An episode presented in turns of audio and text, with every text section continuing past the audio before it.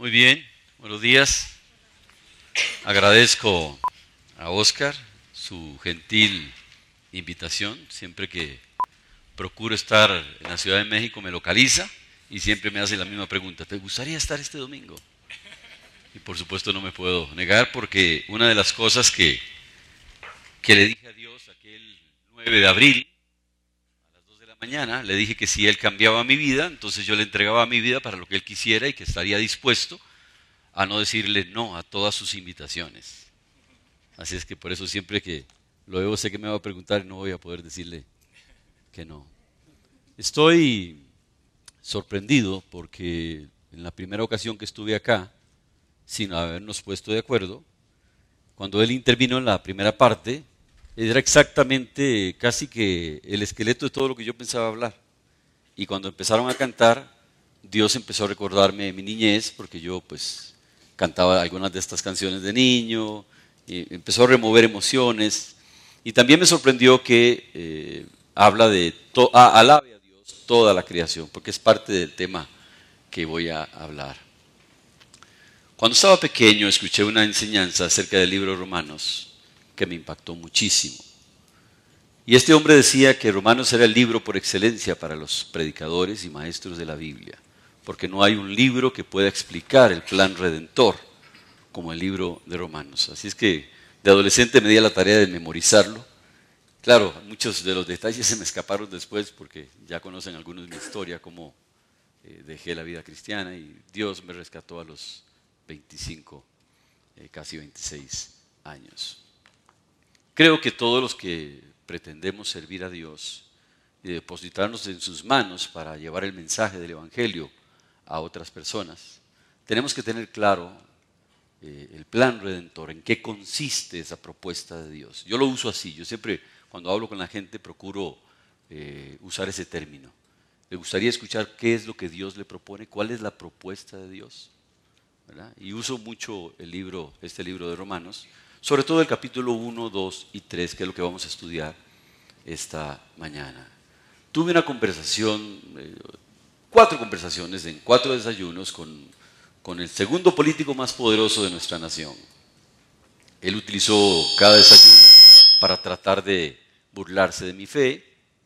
Sin embargo, eh, un día antes de las elecciones, me invitó a su despacho y me dijo, una vez cerrada la puerta, lloró conmovido y me dijo, yo no puedo enfrentar la posibilidad de mañana ser presidente sin Jesucristo.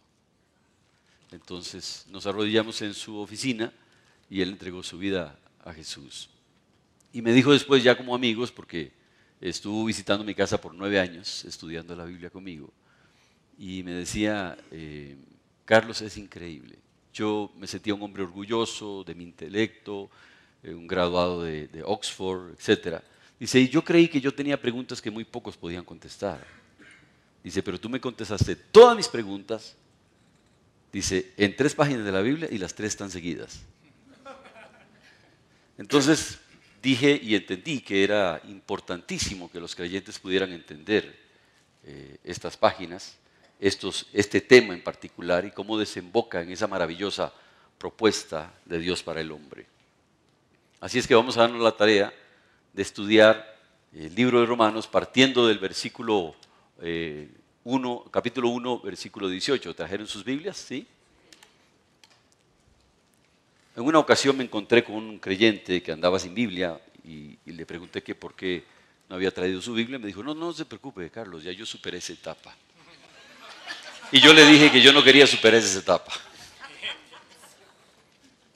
El título del versículo 18 dice la culpabilidad del hombre. Después de la presentación del apóstol Pablo, él se da la tarea magistralmente, no hay otra palabra para explicar eso. Magistralmente el apóstol Pablo se da la tarea de explicar la culpabilidad del hombre en todas las etapas de la historia. Eso es importantísimo porque ustedes se van a encontrar con la típica pregunta de siempre. ¿Cómo hacen las personas que no tuvieron ningún contacto con la Biblia? ¿Cómo hacen las personas que no tuvieron contacto con Dios, ni, ni siquiera llegó el conocimiento de Dios a ellos y murieron generaciones de generaciones que nunca tuvieron el alcance de la Biblia ni el conocimiento de Dios. ¿Cómo Dios va a condenar a estas personas? Así es que el apóstol Pablo magistralmente hace un recorrido por la historia clasificando a los, a los, a los seres humanos en tres grupos. El primer grupo, y voy a, voy a tomar este ejemplo acá al frente. El primer grupo, vamos a llamarlos los, las, las personas que vivieron en la época antidiluviana. Podríamos clasificar dentro de ese grupo también, porque la palabra de Dios es multiforme. Eso quiere decir que la palabra de Dios, una enseñanza, no solo se refiere a una generación en el pasado y ya olvidada, no, es práctica, tiene una connotación práctica que alcanza todas las etapas de la historia. Entonces, dentro de este grupo podríamos clasificar también a los incivilizados, que ahora, el siglo XXI, todavía hay gente así, grupos, ¿no? Entonces, ese grupo alejado de la palabra de Dios, que no tiene acceso al conocimiento, no tiene acceso a civilización, etcétera, etcétera, etcétera. Este es el primer grupo.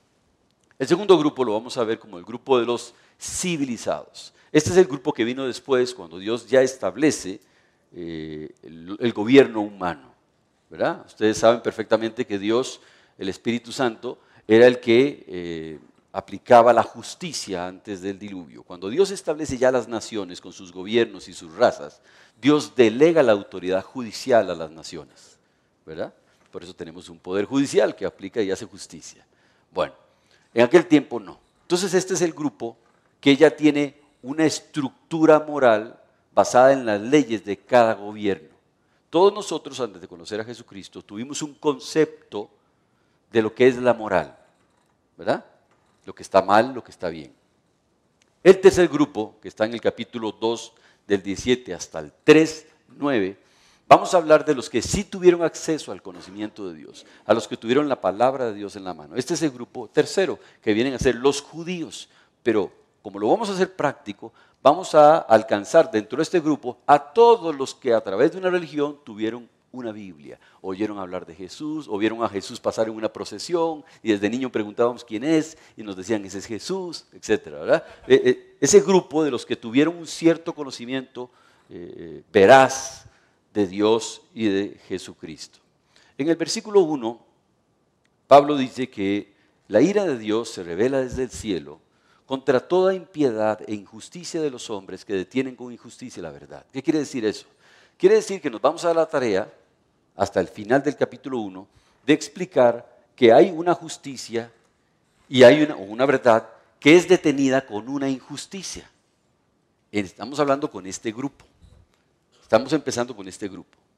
Estos tuvieron una verdad maravillosa que ellos rechazaron a través de una injusticia. ¿Verdad? Entonces el versículo dice, pasamos al que sigue si quieres, o lo leo acá. Está bien. Dice, porque lo que de Dios se conoce les es manifiesto, pues Dios se los manifestó. Dios se manifestó a este grupo de una manera maravillosa y por eso decía que me, sorprende que en la alabanza estuviera lo que iba a hablar yo. Eh, hay un científico que se llama Carl Bog, que escribió un libro que se llama Symphony Creation, o Sinfonía de Creación o Creación Orquestal. Emilio, la persona que me enseñó la Biblia, me dictó a mano ese libro dos veces. Y no era porque tenía mala memoria, creo que él se dio cuenta que después de haber terminado de dictarme el estudio no había hecho nada por mí. Entonces me lo volvió a, dictar. Él tenía esa característica. Por lo menos de morir a sí mismo me lo dio tres veces. Y yo soy un discípulo que cree que él, yo siempre justifico al maestro y digo, ¿será que se le olvidó? No, yo no caigo en esa trampa. Él tiene que ver algo en mí que me lo está volviendo a dar. Siempre tuve esa actitud. Este hombre hace un proyecto que se llama, el algunos lo oyeron, los que tienen más o menos mi edad, el proyecto de la cúpula. Él demostró que antes del diluvio había una capa de hidrógeno y oxígeno comprimidos que envolvían la Tierra. Eso hacía que los rayos ultravioleta no entraran a la Tierra y la gente podía vivir 900, 700, 800 años. Era un medio ambiente perfecto. Ellos podían coger un banano, eh, banana le decían acá, plátano, plátano y lo, ponen, lo pone a los 15 días seguirlo comiendo. Esa es la razón por la que Noé, después del diluvio, se hace un fresco de uvas que se fermenta y se embriaga. Y no era porque a él le gustaba embriagarse. Es que no sabía que después del diluvio había habido un cambio climático. Y a partir de ahí Dios le pone límite a la edad de los hombres. Y ya no pasan de 120 años. Pero eso no es todo. Dice que lo que de Dios se conoce les es manifiesto, pues Dios se los manifestó. ¿Cómo se manifestó Dios? Imagínense que esa capa de hidrógeno y oxígeno comprimidos era como un lente telescópico que comprendía todo el universo, todo el universo. Entonces, ellos podían ver imágenes, imagínense si el telescopio Hubble nos llevó en aquella conferencia a 41 millones de años luz de la Tierra, donde pudimos ver en el núcleo de la galaxia espiral, vimos una imagen de un Cristo crucificado, ¿recuerdan? A 41 millones de años luz. ¿Ustedes se imaginan lo que ese telescopio terrestre podía ver? Ellos podían ver imágenes de adoración de Dios, tenían claro muchas cosas, muchas cosas a través de las constelaciones que habla Job, etcétera, etcétera, etcétera. Pero lo que más me impactó es que este hombre demostró que las ondas emanadas de las estrellas, esta capa las traducía en melodías. Así es que había un, parlante terrestre 24 horas al día adorando y alabando a Dios. Ese era el testimonio que tenían los incivilizados. Así es que Dios se les manifestó.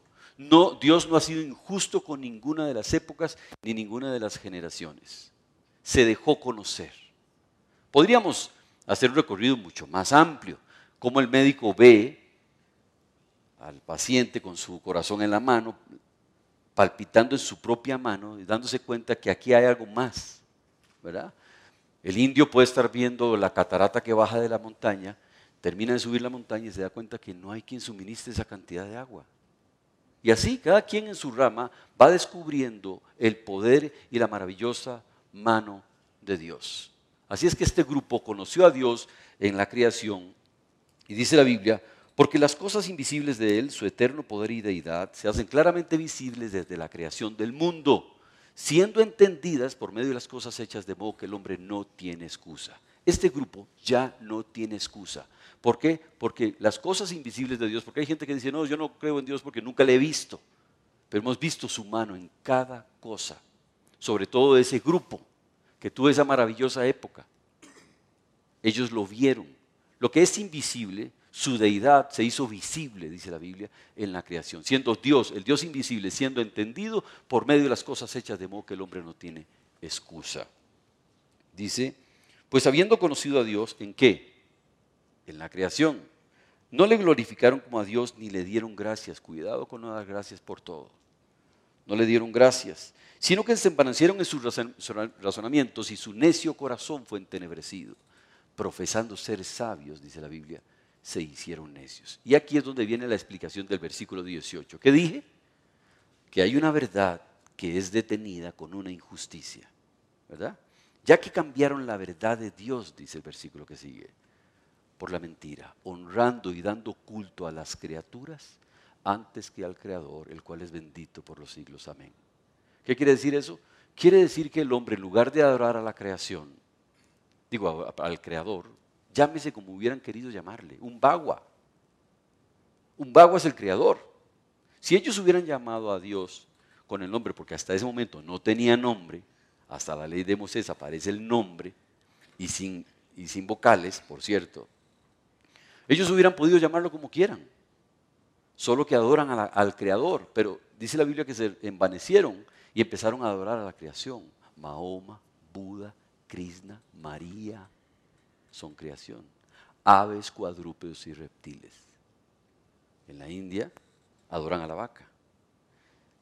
Los jeques sueltan a las vacas entre el pueblo y el pueblo las alimenta a pesar de que tienen hambre. Cuando los jeques ven que las vacas están ya rellenitas, las sacan y las exportan y las venden. Por eso tienen 27 Rolls Royce cada uno de ellos. Esa es la ignorancia de ese pueblo. Bueno, así es que ellos adoran a la creación en lugar de a un creador.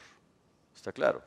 Y dice, ya dice, y por lo, por lo cual también Dios los entregó a la inmundicia en las concupiscencias de sus corazones. Concupiscencia es el deseo interno que se despierta en el hombre por la motivación externa. El mundo que nos rodea vive de acuerdo a la concupiscencia. Todo está hecho para que seamos seducidos a pecar. ¿Está claro? Siempre. Dice, eh, Dice, por lo cual Dios los entregó a la inmundicia en las concupiscencias de sus corazones, de modo que se honraron entre sí sus propios cuerpos. Aquí, a, partir de ahora, el apóstol Pablo se da la tarea de explicar cómo este grupo, por haber abandonado la verdad revelada a ellos de, una, de un creador, entonces empezaron a hacer cosas muy extrañas y empezaron a afectar sus cuerpos. Entonces vemos a los grupos incivilizados que marcan sus cuerpos con argollas, cosas largas, se ponen platos entre los labios, etcétera, empiezan a tatuar el cuerpo. Esas son señales de una generación que va en decadencia. ¿Está claro? El versículo 25 dice, ya que cambiaron la verdad de Dios por la mentira, honrando y dando culto a las criaturas antes que al Creador, el cual es bendito por los siglos. Amén. Qué increíble, ¿no? Ahí está la respuesta al versículo 18. ¿Cuál es la verdad? La verdad es que hay un creador. ¿Cuál es la mentira? Que ellos decidieron hacer a un lado la manifestación maravillosa de un creador y empezaron a adorar a la creación. Por naturaleza todos nacemos para adorar. Cuando ustedes ven a las personas en el estadio eh, animando a su equipo, todos están adorando. Eso, eso demuestra la necesidad inherente que tiene el ser humano de adorar. Pero ellos adoran a la creación, no al creador. ¿Está claro? Y luego eh, viene la segunda razón por la cual Dios los abandona. La primera, los abandona a las concupiscencias de sus corazones, deshonrando de esa manera así entre sí sus propios cuerpos. Y la segunda razón por la cual los abandona dice, por esto Dios los entregó a pasiones vergonzosas pues aún sus mujeres cambiaron el uso natural por el que es contra naturaleza. Y de igual modo también los hombres, dejando el uso natural de la mujer, se encendieron en sus lascivias, dice, unos con otros, cometiendo hechos vergonzosos hombres con hombres y recibiendo en sí mismos la retribución debida a su extravío. Ya ustedes saben de qué está hablando, ¿no? Es muy sencillo entenderlo. Esa es la segunda manifestación de una sociedad que ha decidido abandonar al menos la primera luz que Dios le da al hombre la creación, su maravillosa manifestación, su deidad, lo que aparentemente es invisible, Dios se lo muestra al hombre. Y el hombre decide rechazar esa maravillosa verdad y empieza a degenerarse en el comportamiento sexual.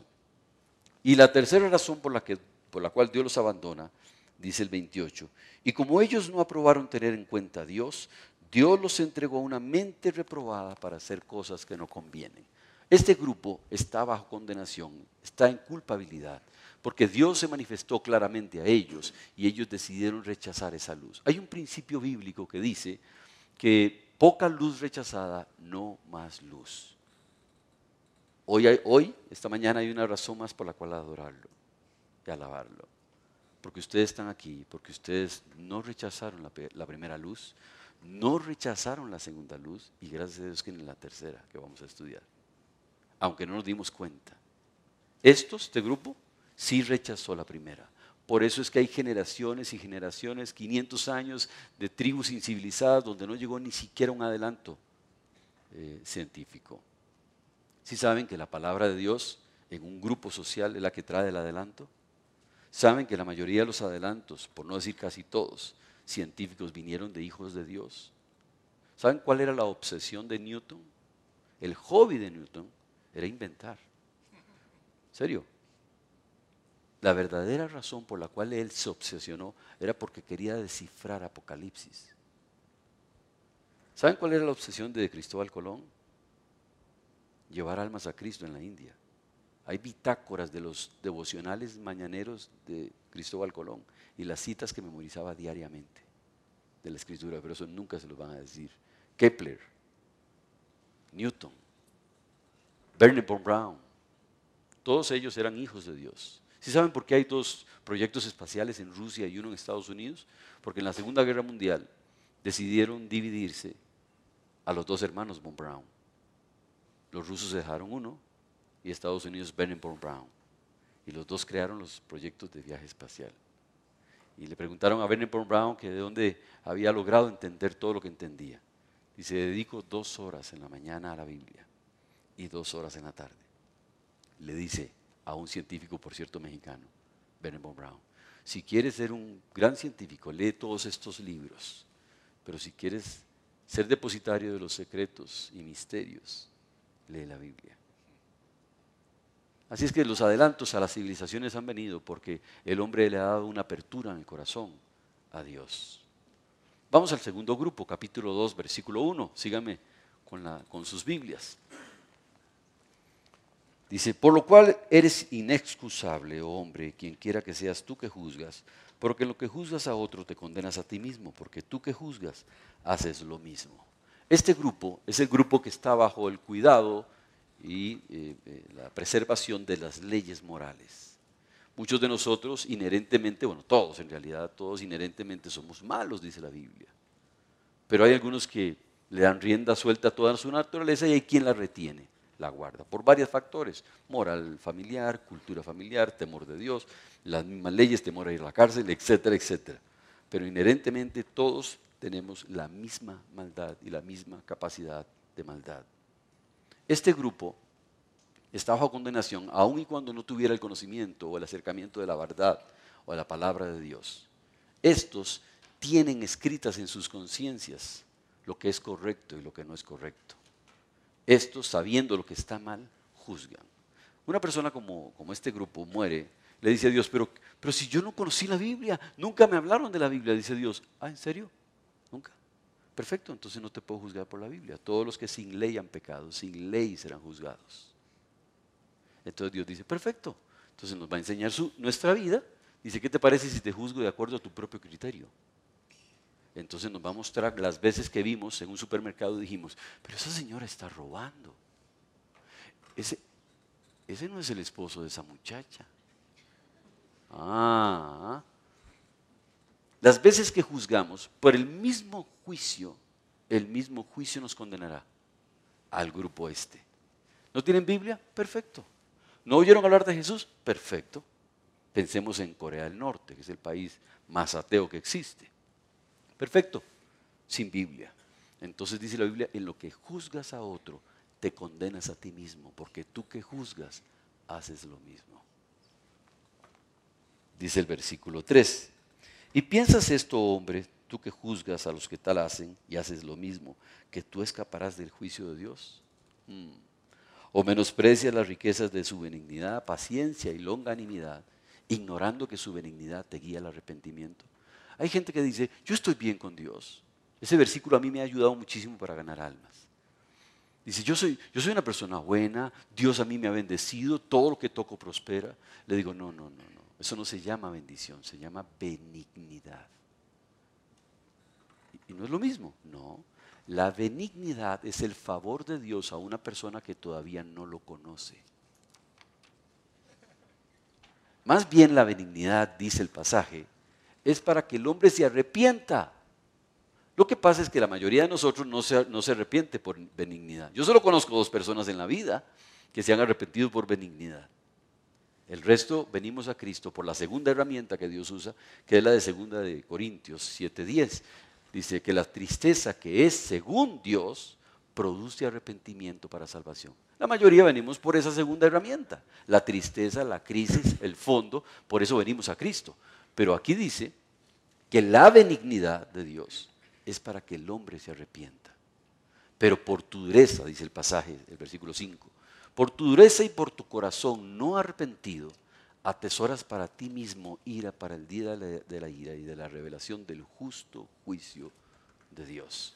Podemos saltar hasta el versículo 14 del 2 y dice, porque cuando los gentiles que no tienen ley hacen por naturaleza lo que es de la ley, estos, aunque no tengan ley, son leyes para sí mismos, mostrando la obra de la ley escrita en sus corazones. Escuchen lo que sigue.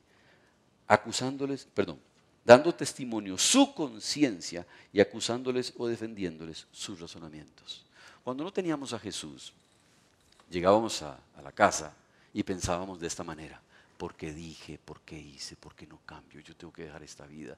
Siempre nos estamos reprochando como si no fuéramos nosotros los que, no, los que estamos viviendo el día.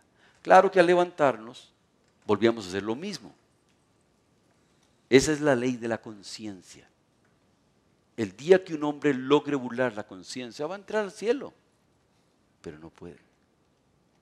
Este grupo que tiene una ley en sus corazones, este grupo está bajo condenación por la sencilla razón de que ignorando voluntariamente o porque no llegó el conocimiento de Dios o la verdad de Dios a ellos, ellos se condenan por su propio juicio, porque Dios había dejado en sus conciencias la luz de la moral. Carlos, ¿podría una persona moral salvarse? No.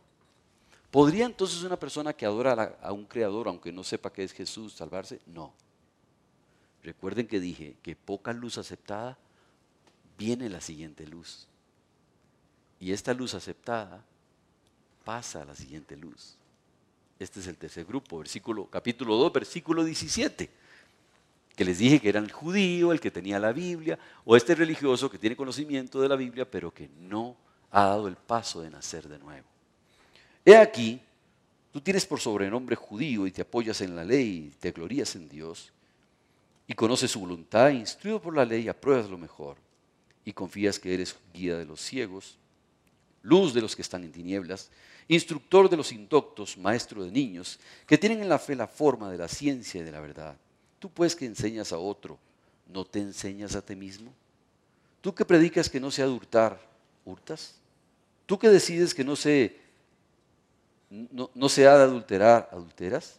Tú que abominas de los ídolos, ¿cometes sacrilegio? Este grupo teniendo el conocimiento de la verdad y la revelación escrita de Dios, la pisotea abiertamente. ¿Está claro? Este grupo, ya sabemos estos dos porque están bajo condenación, este porque teniendo toda la luz, decide rechazarla. ¿Saben que el, el grado de castigo del infierno no se mide con base en la moral social? Para nosotros, un, no sé, un asesino, en serie, descuartizador, qué sé yo, debería ocupar el lugar más terrible del infierno.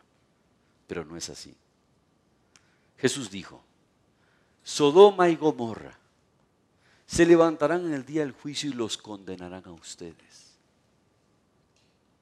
La moral, la moral de Dios consiste en la luz que cada quien recibió. Así es que a mayor luz, mayor condenación. A mayor luz, mayor juicio. Quiere decir que un niño incivilizado, un indito que está allí, eh, lejos de toda posibilidad de Dios, tiene menos juicio, digamos, un adolescente tiene un, menos juicio que un niño o un joven adolescente que nació en un hogar cristiano y que escucha la palabra de Dios al menos los domingos. Tiene mucho más juicio, porque a quien mucho se le da, mucho se le demandará. Este grupo está bajo condenación porque teniendo entonces toda la ley, todo el conocimiento, no quiere. Resumimos todo lo que dije, o lo que dice Pablo, en el capítulo 3, versículo 9. Aquí es donde cierra su, tratado magistral de culpabilidad. ¿Qué pues? ¿Somos nosotros mejores que ellos? ¿Nosotros quiénes? Los judíos en relación, estos en relación a estos dos. ¿Somos nosotros, por tener la ley de Dios, mejores que estos dos? Dice de ninguna manera, pues ya hemos acusado a judíos y a gentiles que todos están bajo pecado. Si el versículo 9 dice, ya hemos acusado a judíos y a gentiles que todos están bajo pecado, ¿qué quiere decir? Que el tratado en los versículos anteriores se aboca a la culpabilidad de los distintos grupos. ¿Estamos claros? Bien, habiendo entendido esto y estando, espero, todos totalmente desalentados, o sea, cabizbajos, ¿verdad? Entonces, les voy a hablar a todos como si fueran uno, porque no hay diferencia. Versículo 10. Como está escrito, no hay justo ni a un uno. Ok, voy a darles una llave. Hay gente que dice, pero yo, yo he leído que la Biblia dice que uno, un hombre era justo, Abraham era justo, este era justo. Es que leímos mal. Justo en la Biblia es una persona que desde que nace hasta que muere no peca. Entonces, ¿cómo es que Abraham fue justo? Es que no leyeron bien. ¿Qué dice la Biblia? Creyó Abraham a Dios y le fue contado por justicia. O sea, el acto de obediencia de Abraham se le contó como si nunca hubiera pecado. Un hombre me, me entendió esta parte tan bien que me dijo, ¿Y qué es lo que dice la Biblia que tengo que hacer yo hoy para que a mí se me impute esta justicia? Y le dije que creas que Jesucristo es el Señor No me dejó ni terminar. Se levantó de la oficina que tenía y salió gritando por las calles feliz. Jesús es el Señor. No me dejó ni hacer la oración.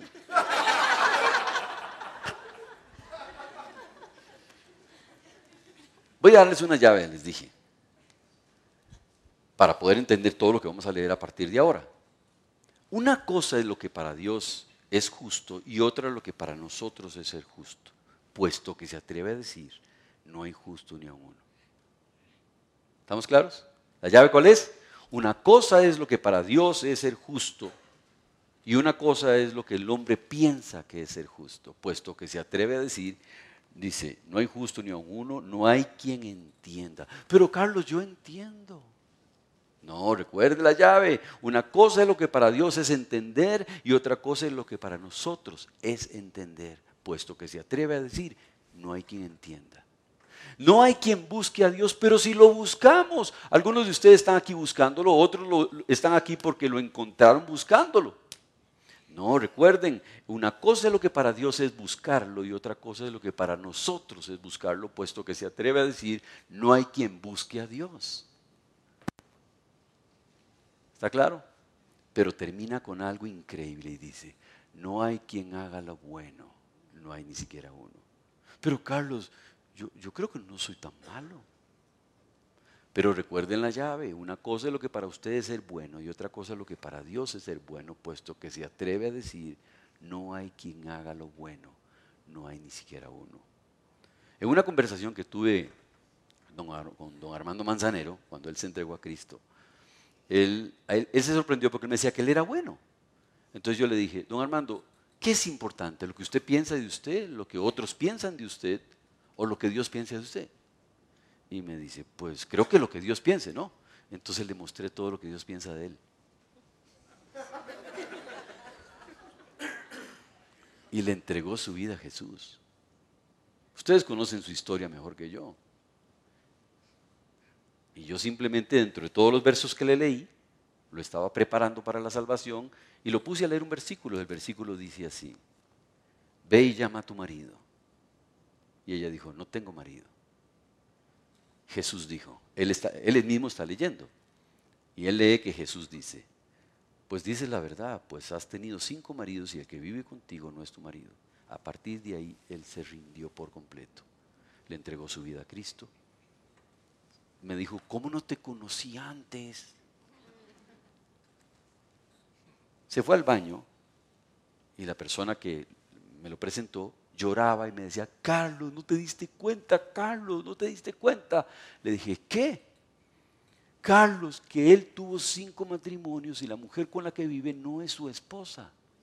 Y yo no lo sabía. El trabajo de todo evangelista es mostrarle a la, a la gente que no es buena, desde la perspectiva de Dios. ¿Está claro? Y lógicamente después del versículo que sigue, habla de todas las manifestaciones de la sociedad. Veneno de áspides hay debajo de los labios, nuestra boca está llena de maldición, de queja, amarguras, se hace calor, que calor, se hace frío, que frío, etcétera, etcétera. ¿Verdad? Lleno de mentira, destrozamos la reputación de una persona solo porque está ausente. Eso es lo que dice la escritura. Y el versículo 20, 19 dice, pero sabemos que todo lo que la ley dice, lo dice a los que están bajo la ley, para que toda boca se cierre y todo el mundo quede bajo el juicio de Dios. Estos que tienen la ley, junto con estos, están bajo condenación. Y sabemos, dice Pablo, que todo lo que la ley dice, lo dice a todos los que están bajo la ley. ¿Pero para qué? Para que toda boca se cierre y todos queden bajo el juicio de Dios. ¿Sí saben que son 613 mandamientos? ¿Que es Hollywood el que nos dijo que eran 10? Con la película de Charlton Heston los diez mandamientos, son 613. Y Santiago dice que el que pisotea un mandamiento es culpable de los 613. Un creyente de esos que siempre hay adelante, yo estoy explicando esto, y les dije, ¿se imaginan que pecáramos una vez al día? Nos anotan diariamente 613. Entonces inmediatamente, como a los cinco minutos, me levanta la mano y dice, Carlos, ya hice el cálculo. ¿Cómo, Si ya hice el cálculo, si pecáramos una vez al día durante 90 años, cometemos 17 millones 600 mil pecados. No habría nada que compense. O como dice, la Biblia, ¿qué recompensa dará el hombre por su alma? Estamos perdidos desde toda perspectiva. Versículo 20 ya que por las obras de la ley ningún ser humano será justificado delante de él, porque por medio de la ley es el conocimiento del pecado. ¿Se imaginan una persona que cree que cumplió la ley buena, moral, ejemplar, se muere, llega al cielo y cuando le den la noticia que ni siquiera por las obras de la ley será justificado, el grito que esa persona dará llegará al último rincón del universo de frustración. Ni por las obras de la ley será justificado el hombre. ¿Cómo creen que está, estaría la persona hasta este momento? O los tres grupos. El tratado es de demostrarles por qué están bajo condenación. Y tras de eso cierro diciéndoles que ni siquiera portándose bien se salvan. Estarían como completamente desalentados, cabizbajos todos, ¿verdad muchachos? Todos así. Entonces Pablo, una vez que logró lo que todo evangelista debe lograr, es pasarlos por la ley de la culpabilidad. Entonces Pablo empieza el 21 maravillosamente de esta manera. Pero ahora, si todos ustedes están cabizbajos y de repente yo digo, pero ahora, ¿qué harían? Levantan la cabeza. Hay un pero. Muy bien, ese es el punto. Pero ahora, dice, aparte de la ley que los condenó, se ha manifestado la justicia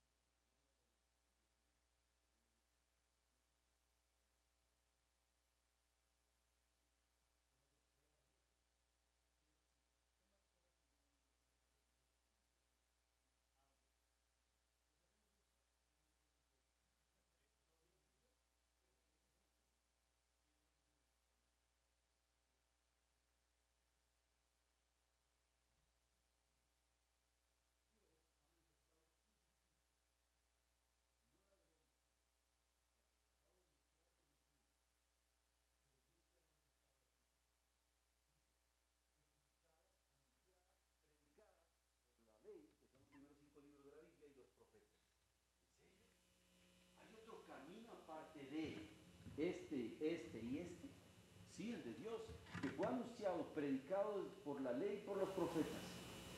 ¿En ¿Cuál? Voy a dar un ejemplo, solo un pequeño ejemplo. ¿Qué dice Génesis 1.1? En el principio creó Dios los cielos y la tierra. Esos son ustedes. En el principio nos creó. Nos hizo maravillosos. Vemos, vemos las manos de un bebé. Es perfecto. Esa maquinaria maravillosa, perfecta, no tiene control. Por eso existen los pañales desechados. Son hermosos, pero...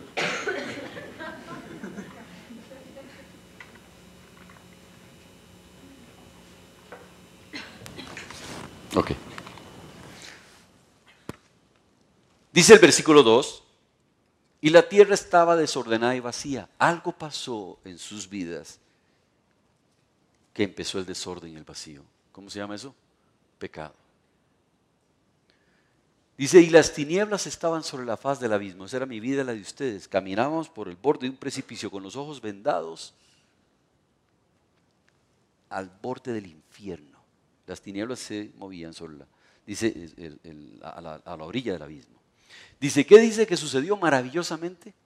Y empezó el Espíritu de Dios a moverse sobre la faz de las aguas en sus vidas, en la conciencia, en la noche, persiguiéndolos, esto, lo otro. Y un día maravilloso en la vida de ustedes y en la mía, Dios fue el que decidió y dijo, sea la luz. Dice Pablo, ¿quién ha resistido a su voluntad? Su alma deseó e hizo. Y fue la luz. Y ese día, milagrosamente, separaron la luz de las tinieblas. Y empezó el día. ¿Ven? Entonces sí había un evangelio, sí había una manifestación de justicia de Dios testificada por la ley desde el versículo 1 de Génesis. La justicia de Dios por medio de la fe en Jesucristo. ¿En serio? Entonces, ¿hay otro camino que nos puede salvar? Sí. la justicia que viene por medio de Jesús. Oigan, esto es para todos. ¿Qué dice el 22? Esto es para todos, porque no hay diferencia. 23, por cuanto todos pecaron y están destituidos de la gloria. ¿Ve qué, qué increíble el orden? Están destituidos de la gloria de Dios. Así es que el ofrecimiento que les hago hoy es para los tres, porque no hay diferencia. Les demostré que están bajo pecado, de una u otra forma están bajo pecado. Versículo 24. Dice, siendo justificados gratuitamente. Justificados. Hay una parte del Evangelio que nos falta. Voy bien con el tiempo, ¿verdad? Hay una parte que nos falta del Evangelio. Hemos predicado que Jesús muere en la cruz, que su sangre limpia todo pecado. ¿Verdad que sí? Pero se nos olvidó una parte muy importante. Jesús nació, desde el momento en que nació, Él tiene tres cometidos, propósitos o ministerios. Uno es desde el día en que Él nace hasta el día en que Él muere, cumplir toda la ley. ¿Por qué? Porque para ir al cielo yo necesito ser perfecto. Desde el día en que nací hasta el día en que morí, no cometer un solo pecado. Y Jesús nace y se da la tarea de cumplir ese propósito, poner al alcance de ustedes la vida perfecta que nos es imposible tener. Ese, ese primer cometido termina, culmina, cuando por boca de un enemigo, un impío malvado, se confirma su justicia, la de Jesús, cuando dijo, salió al balcón y dijo, ningún mal hallo en este hombre, Pilatos. Ya lo habían dicho en el Sanedrín otros. Ya, ya se selló el primer ministerio. ¿Cuál? No hizo un solo mal. Él es perfecto. Lo que voy a decirles es la estrofa de la canción que cambió mi vida. digo metafóricamente estrofa, pero oigan, cuando ustedes aceptan a Cristo, Dios atribuye a su cuenta la vida de Jesús como si fuese usted quien la vivió. Esos 33 años se los atribuyen a su cuenta. Carlos, ¿y, qué con, con la vida que yo estoy viviendo? la que he vivido y la que sigo viviendo. Dios la tomó y la clavó en una cruz. Hace 27 años, casi 28, a pesar de que tengo 46 años de conocer la palabra de Dios, hace 27 años, Dios me ve a mí así. Donde voy, Él me ve así, con una gran sonrisa. Porque Él no me ve a mí, Él ve a Jesús en mí. Él me ha revestido de su justicia me declaró justo en Cristo. Eso quiere decir que para Dios es como si desde el día en que nací hasta el día en que morí, no pequé. Siendo, como dice, 24, justificados como gratuitamente. ¿Qué quiere decir gratuitamente? Sin hacer nada. Aquí había algo que hacer, aquí había algo que hacer y aquí había algo que hacer. En el ofrecimiento de Dios no hay nada que hacer. Le decía un hombre, Dios te ofrece en esta mesa de negocios, te ofrece vida eterna, 34 mil promesas, 7 mil sin repetir. Te ofrece cambiar para siempre tu vida. Y me dice, ¿y cuál es mi aporte a esta sociedad?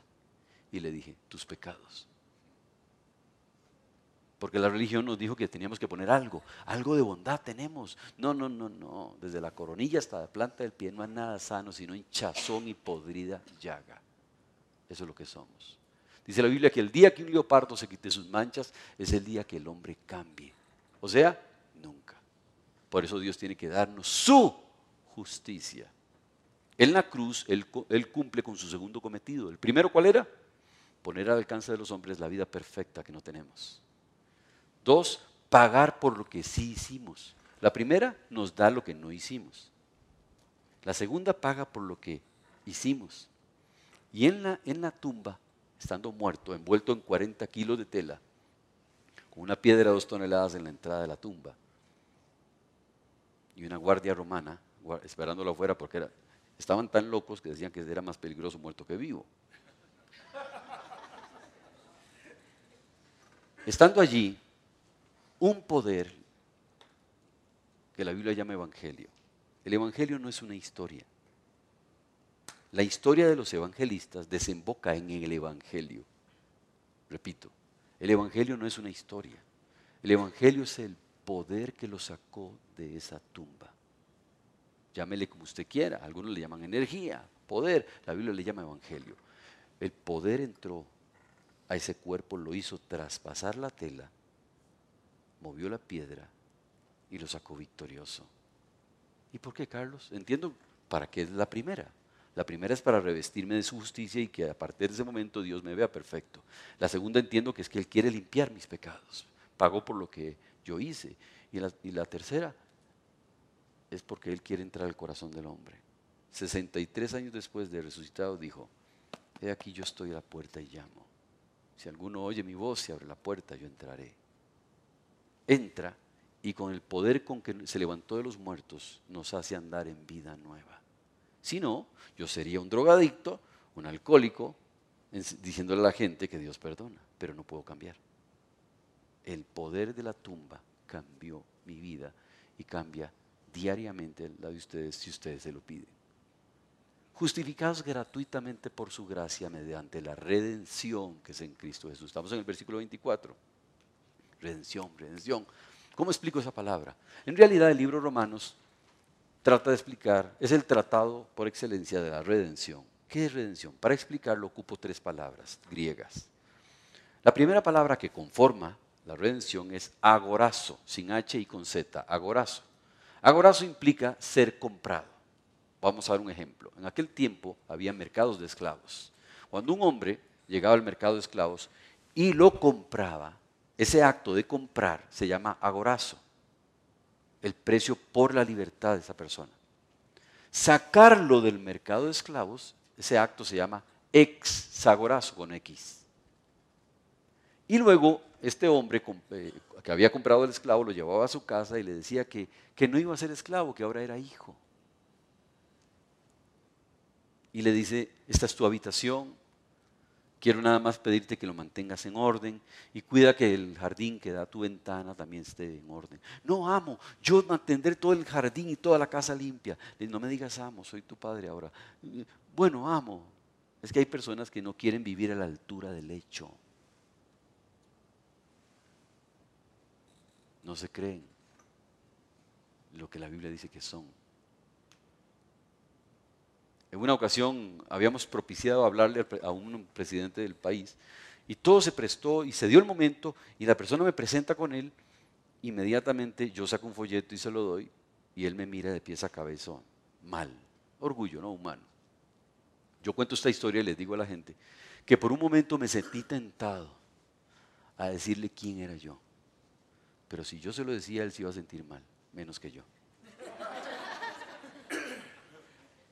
Estoy hablando en serio. Somos hijos de Dios. Vamos a estar con Él para siempre. Hijos del Rey de Reyes y el Señor de Señores. Y tenemos que tener más bien equilibrio en la vida para no mostrarnos como somos. Debemos ser humildes. Pero me la creo. Yo sí me la creo. Por lo menos, cuando estoy solo en mi habitación ahora en el hotel, me veo al espejo. Solo me falta darme besitos.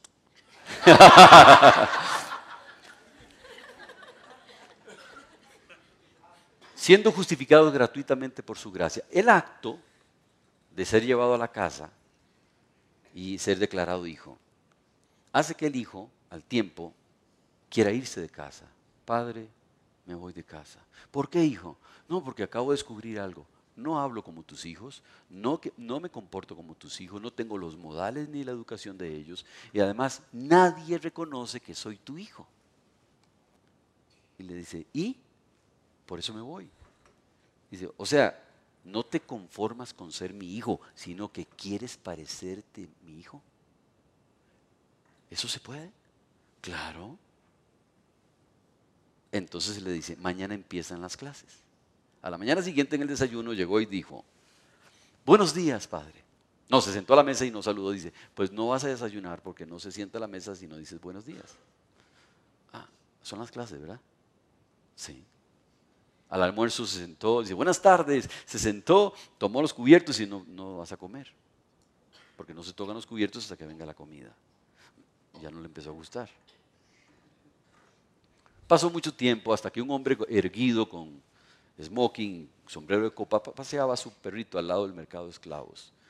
Y los esclavos se tiraron a la malla y le decían, amo, cómprame, te serviré y te seré fiel. Y él se volvió y dijo, yo también fui un esclavo, pero hasta ustedes me confunden con mi amo.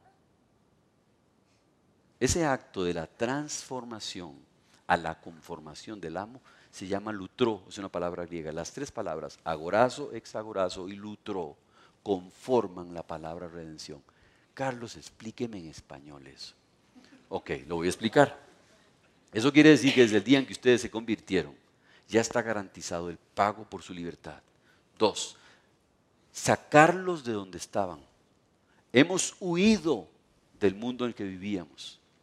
Y además está garantizado por Dios que Él va a conformarlos a la imagen de, de Jesús a pesar de ustedes siendo justificado gratuitamente por su gracia mediante la redención que es en Cristo Jesús, a quien Dios puso como propiciación por medio de la fe en su sangre. Propiciación, otra palabra que me complica. Propiciación. ¿Qué es propiciación? Ofrenda o sustituto aceptable. Yo le debo a Oscar 100 dólares. Entonces le digo, Oscar, no te puedo pagar, pero ¿te puedo pagar con esto? Entonces Oscar me dice, no, Carlos, no es propicio a la deuda ofrenda o sustituto aceptable para que pudiéramos para que pudieran comprarnos tenía que ser la sangre de un Dios. ¿Cuánto vale Messi? 100 millones de euros, algo así, ¿no? Ustedes saben, ustedes valen la sangre de un Dios derramada en una cruz. Ese fue el precio que Dios pidió por su libertad. La sangre de un Dios derramada en una cruz. Eso es propiciación. Él compró cada alma de cada hombre de toda la historia con su sangre. Una gota de la sangre de Jesús compra todo México. Por medio, dice propiciación por medio de la fe en su sangre. Dice para, para manifestar su justicia, a causa de haber pasado por alto en su paciencia los pecados pasados. Con la mira, dice, de manifestar en este tiempo su justicia, a fin de que, ¿qué? Él sea el justo y el que justifica a todo el que es de la fe de Él. En el gran plan de Él, Él es el único justo. En su gran plan, Él es el único que es exaltado. En su gran plan, todos los pecadores fuimos justificados. Entonces Pablo hace una pregunta y dice, ¿dónde pues queda la jactancia? Si la salvación es como acabo de explicar, ¿hay jactancia? ¿Alguno de ustedes puede salir y decir, yo sí pude? No hay cabida a la jactancia. En el planteamiento que acabamos de ver, no hay cabida a la jactancia. No. ¿Por cuál ley queda excluida la jactancia? ¿Por la ley de las obras?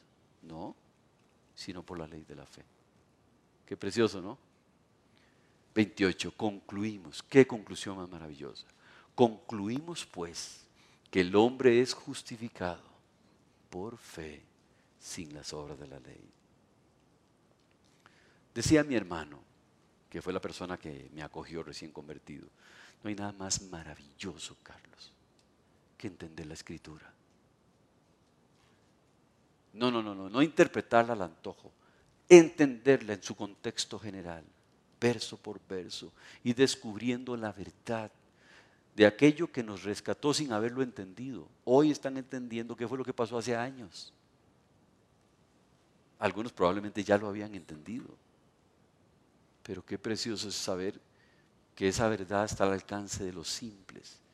Dice la Biblia que la exposición de tus palabras alumbra, hace entender a los simples.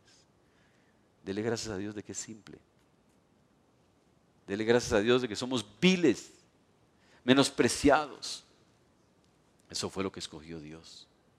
Para avergonzar al que sabe, para avergonzar al, que, al fuerte, para avergonzar a todos los que creen que hay otros caminos de salvación sin la justicia de Jesús. Voy a pedirles que cierren sus ojos. Vamos a, orar. Todos, por favor, con la cabeza inclinada.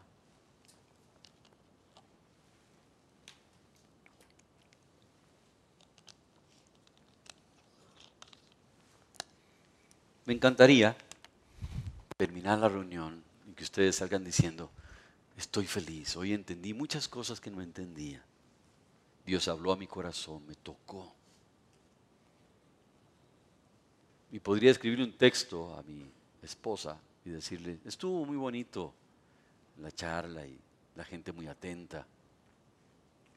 Pero no me podría perdonar en la eternidad saber que ustedes o alguno de ustedes estaba aquí y no había tomado la decisión de aceptar a Cristo. Dejar que Él pueda revestirlos de su justicia, la que ya demostramos que no tenemos ni tendremos. Que Él con su sangre hoy te limpie para siempre de todo lo que has hecho.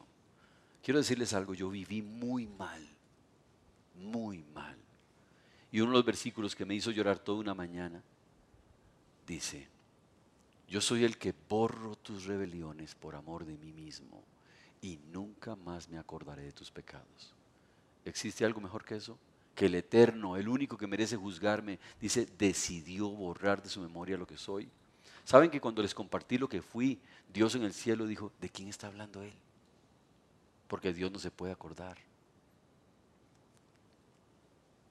de todo lo que yo fui, lo borró para siempre. Esa es la clase de perdón que Dios ofrece. Me preguntarás, ¿qué tengo que hacer? Bueno, vas a invitar a Jesús al corazón en una oración. No tienes que hacerla en voz alta, no tienes que ponerte de pie, no tienes que venir acá al frente. Ahí donde estás en silencio, en, en la privacidad de tu corazón, te vas a dirigir a Dios a través de una oración que yo voy a hacer. Repetir por repetir no te va a salvar. Pero si tomas estas palabras y las repites de todo corazón, la Biblia dice, todo el que invoca el nombre de Jesús será salvo. Antes de hacer la oración, quiero saber si hay alguien que viene por primera vez. Nada más levante la mano los que vienen por primera vez, rápidamente. Muy bien. Por primera vez, perfecto. Sigan con los ojos cerrados. Quiero invitarles. ¿Hay alguien que quisiera entregarle su vida a Jesús hoy? Quiero que me lo indique levantando la mano. Dios te bendiga aquí al frente. Dios te bendiga, señorita. Si pueden bajar la mano. ¿Alguien más? Con su mano levantada, yo voy a entender que usted simplemente quiere hacer la oración conmigo, entregarle para siempre su vida. Dice la Biblia que en el momento que usted salga de esa puerta, nunca más volverá a ser el mismo. ¿Hay alguien? Dios te bendiga. ¿Alguien más? Sí, ya vi tu mano. Puedes bajar. Muy bien. Vamos a orar, los que levantaron la mano. Si ya eres creyente, empieza a darle gracias a Dios por todo lo que te compartió y por todo lo que ha hecho. Agradecele lo que habías recibido y no habías entendido. Los alcances de esa salvación tan grande y por todo lo que tuviste que pasar. Y a los que levantaron la mano, diríjense a Dios a través de estas palabras. No lo hagan en voz alta, no es necesario. Señor Jesús, quiero darte gracias en esta mañana por abrir mis oídos y mi corazón a estas palabras. Gracias por confirmarme lo que siempre he sabido, que soy un pecador. Y por alentar mi corazón con palabras tan preciosas, diciéndome cuánto me amas y cómo estuviste dispuesto a morir por mí en esa cruz. Señor Jesús, te pido perdón por mi vida, por cada pecado que he cometido. Te pido que me limpies con tu sangre. Y Señor Jesús, quiero que entres en mi corazón te abro la puerta de mi vida. Entra, por favor. Haz de mí una nueva persona. Usa mi vida para lo que tú quieras. Pero por favor cambia mi vida. Dame la oportunidad y el privilegio de serte fiel hasta el fin de mis días. Gracias por escucharme. Gracias por perdonarme. Por entrar en mi corazón y porque a partir de hoy puedo salir de aquí diciendo que tengo vida eterna, que tú me has perdonado para siempre. En el nombre de Jesús. Amén.